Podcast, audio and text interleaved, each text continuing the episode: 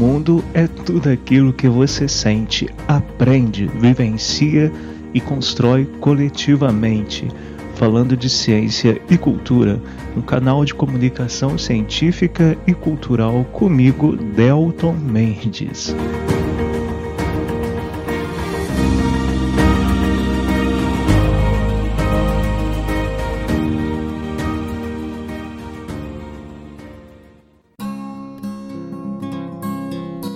Sejam muito bem-vindos para mais um programa do Falando de Ciência e Cultura. Esse é o programa 83 e hoje o tema é Cultura de Paz em relação aos outros seres vivos. Esse tema, pessoal, faz parte, na verdade, esse programa de hoje é parte de uma palestra que eu ofereci no mês passado, né, em setembro, numa universidade pública aqui do Brasil, numa semana de ciências ambientais. Então, o que vocês vão ouvir hoje é, é um fragmento desse momento que foi muito interessante. Apesar desse distanciamento social que nós temos tido, né, temos tentado manter desde ano passado em decorrência da pandemia. Apesar disso, eu tenho conseguido ter trocas muito legais, muito interessantes, com palestras, cursos, eventos diversos aí, é, Brasil afora. E esse tema de hoje eu pedi à organização do, do, do evento para que eu pudesse gravar a minha exposição, e é isso que vocês vão ouvir.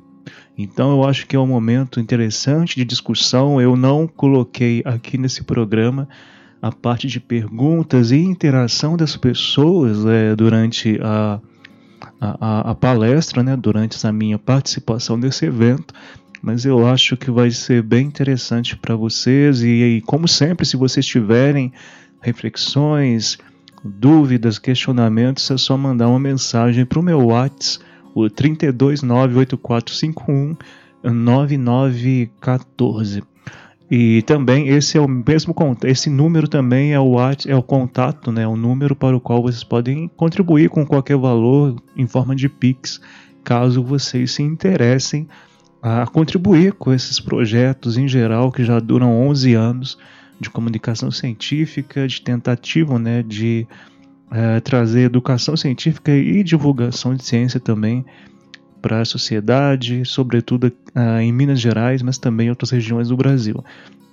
E essa discussão de hoje eu acho, eu acho que é muito relevante dentro das necessárias né, mudanças de comportamento ambiental, social que todos nós humanos precisamos praticar, motivar e gerar diante das realidades nas quais nós temos nos encontrado, sobretudo na atualidade, que são consequências, né, uma, são realidades contemporâneas, mas, mas que são consequências de séculos, talvez até milênios de, um, de uma perspectiva utilitarista de relacionamento com o mundo, relacionamento com os outros seres vivos.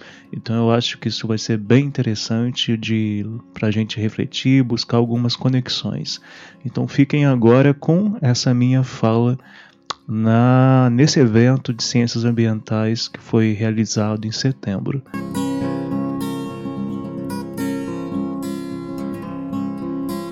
Ei pessoal, é uma grande satisfação é, estar aqui com vocês hoje, neste dia de primavera. Também aqui aproveitando para gravar para os meus ouvintes do podcast Falando de Ciência e Cultura. Se vocês tiverem interesse em ouvir, acompanhar o podcast, que já tem dois anos, começamos antes da pandemia. Quem tiver interesse aí em acompanhar esse trabalho também por lá, pode ficar à vontade. É, enfim, é uma grande alegria ter sido convidado para estar junto a vocês, né, em numa universidade pública, discutindo ciência, discutindo sensibilização ambiental. E aí, é, o tema de hoje é um tema que, para mim, também está dentro desse contexto de esperança no qual nós estamos com o avanço da vacinação e também com o, o o despontar aí, né, da, da primavera agora em setembro, a vacinação tem dado muito resultado no Brasil e no mundo, então não tem como a gente não ter esperança e também motivar reflexões como a que eu vou trazer, as reflexões que eu vou trazer aqui para vocês hoje. Bom, é, quando eu fui convidado a participar com um momento de fala nessa semana de ciências ambientais. Primeiramente, eu até comentei com o Carlos que eu pensei em falar é, para vocês, com vocês, sobre questões relativas às mudanças climáticas, mas eu acabei mudando drasticamente esse objetivo. É, principalmente num, num, num, surto, digamos assim, de domingo. Eu costumo brincar sempre que se nós nos permitirmos, né, ter manhãs de domingo como manhãs de liberdade. É, a gente pode ter muitos starts legais, ideias, reflexões, projetos. E foi assim que eu resolvi falar né, sobre cultura de paz em relação a outros seres vivos hoje. E não sobre especificamente mudanças climáticas, porque eu acredito que se nós mudarmos o comportamento e a compreensão que nós temos para com outros seres vivos, os outros seres vivos, os seres não humanos, e claro também né, com a própria humanidade, eu acredito que teremos um efeito cascata, né, podendo mudar os comportamentos também em relação ao ambiente em geral. É, talvez vocês já tenham ouvido falar de termos como biofilia, é, afetividade biológica, existem outros termos em outras línguas, mas é, que tem se fortalecido, inclusive, nessas perspectivas, digamos, antropoéticas, né, de novos perfis éticos de atuação humana na Terra, sobretudo aí após os anos 60, 50, depois da Segunda Guerra Mundial, em contextos de contracultura, é, de questionamento, de mudança social global, como a gente viu com. Eu não vi, né, mas a gente estuda história, a gente sabe que ocorreu com o movimento hippie, o despontar das primeiras ONGs, eventos ambientais como o Encontro de Estocolmo, a própria Eco 92, Rio mais, Rio mais 10, Rio mais 20, enfim. Mas eu acho que muito pouco se fala sobre o espectro é, reflexivo que eu vou trazer para vocês hoje, que é essa questão mais mesmo de transformação cultural, de transformação de cultura, né? Bom, então antes de qualquer coisa, eu acho que é importante destacarmos sempre que cultura não é apenas arte. O, o ideário do senso comum sobre o que é cultura está muito relacionado à, à, ideia de pessoas que têm muito conhecimento, grandes bibliotecas, pessoas muito sábias, muito ligada à ideia de sabedoria, mas isso não é necessariamente o que é cultura, é um aspecto, né, um traço cultural. São traços culturais, mas a cultura está muito para além disso. Na, na, verdade, pessoal, a cultura é bem mais o conjunto, o conjunto de saberes, conhecimentos, práticas, relações ambientais que desenvolvemos desde o momento que estamos no útero de nossas mães. Isso é bem interessante de pensar. Claro que não desde os primeiros momentos né, em que somos concebidos, mas, enfim, nas últimas fases do desenvolvimento do feto já há é, percepções culturais sendo absorvidas, digamos assim. Também vale destacar, então, nessa perspectiva, de que a, todo aprendizado, toda relação social, que tem também como fator, fatores-chave os nossos sentidos diversos, a audição, olfato, tato, visão, paladar, uh, também são fatores culturais.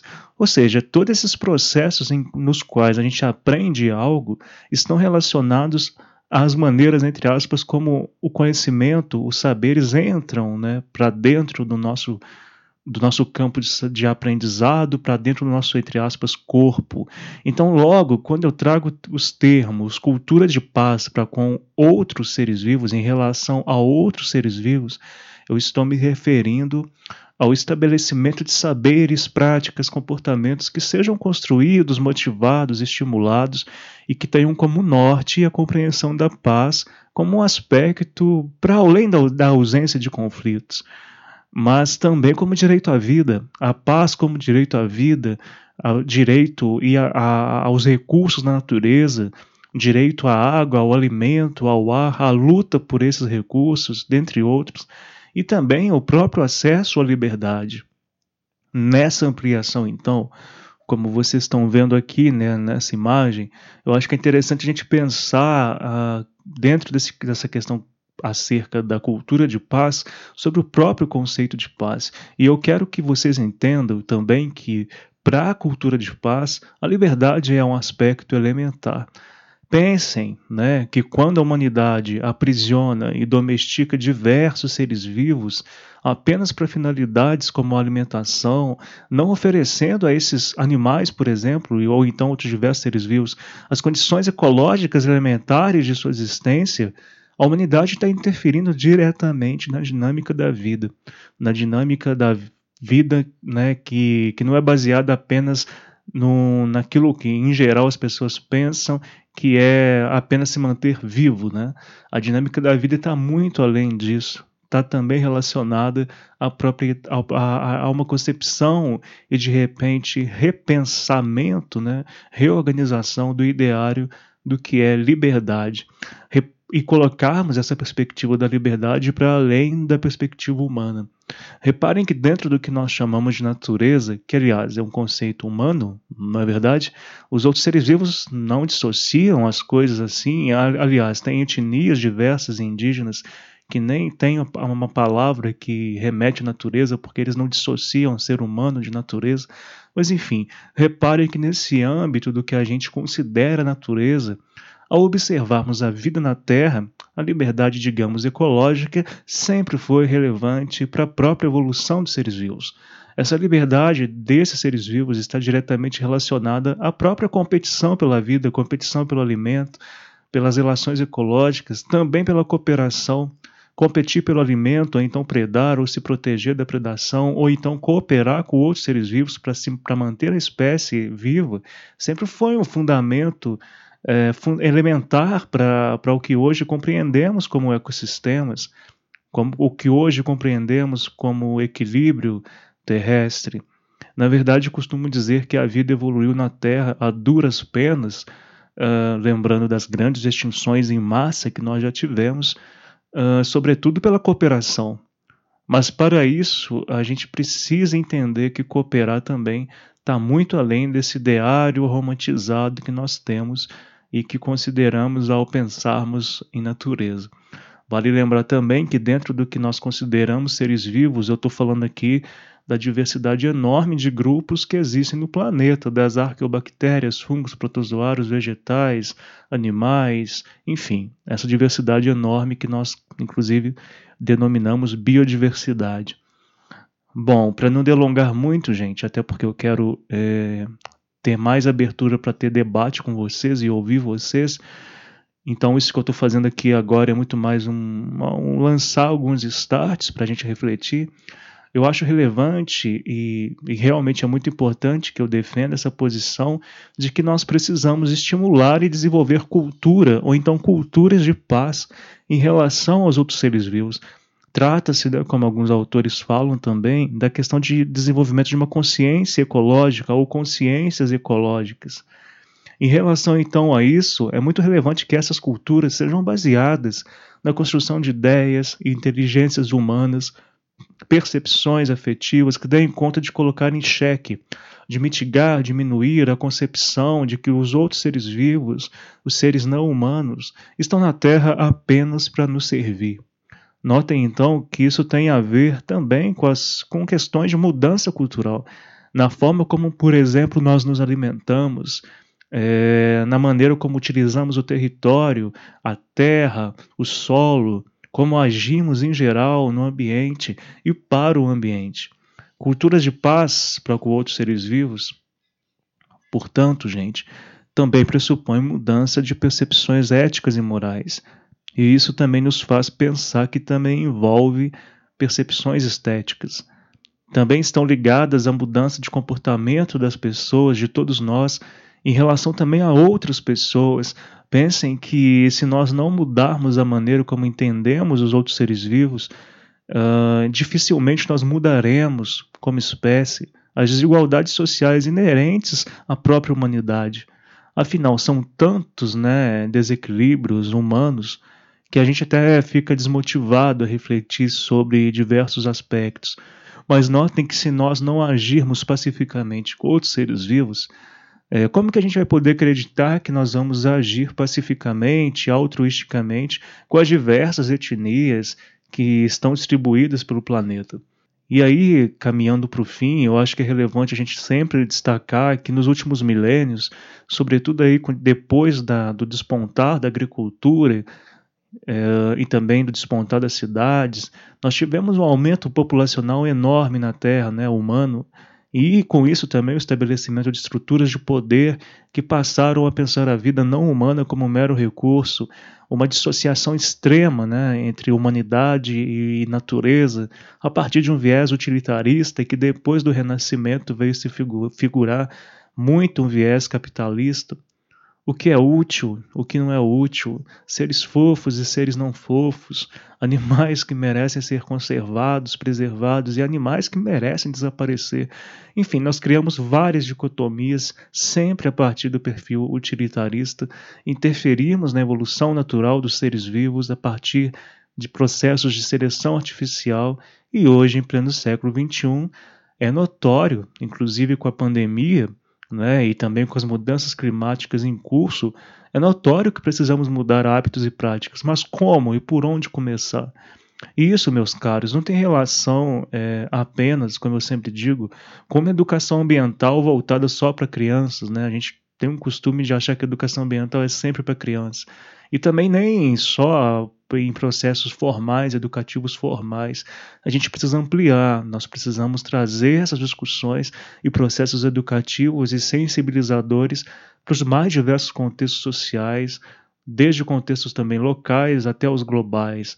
Então, tudo isso tem relação com a maneira como vocês vivem, como nós vivemos, tem relação com a maneira a partir da qual construímos laços mesmo de entendimento da vida como uma complexidade planetária construída ao longo de bilhões de anos. E eu acho que é disso que se trata a cultura de paz para outro em relação a outros seres vivos. Reconhecermos o nosso lugar de existência baseado na humildade e no respeito.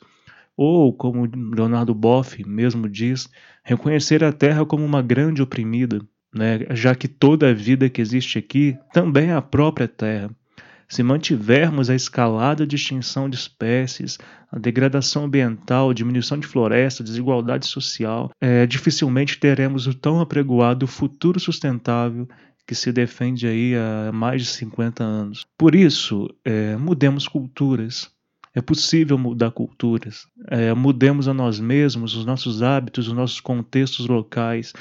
Culturas de paz começam em pensamentos, pessoal que se tornam ações e que podem ser motivadas, essas ações podem ser motivadas para além do nosso perímetro existencial, né? Mas para isso a gente precisa começar. E que tal todos nós, a cada domingo, de repente, agora até nesse espaço de esperança que estamos tendo, de superação da pandemia, a partir da vacinação, quem sabe esse contexto também alavancado aí agora pela primavera, não nos motive a mudar alguns hábitos pessoais nossos e mesmo observar mais os outros seres vivos como irmãos planetários. Né? Quem sabe esse não é um passo inicial importante e possível para todos vocês e para todos nós. Bom, gente, é, é isso que eu queria é, passar para vocês nesse curto tempo. E aí eu realmente passei, falei menos hoje é, para a gente poder discutir mais. Eu sempre acho muito legal a discussão. E aí então agora eu fico aberto às perguntas e debate com vocês. Muito obrigado pelo convite, a organização do evento e vamos que vamos em luta.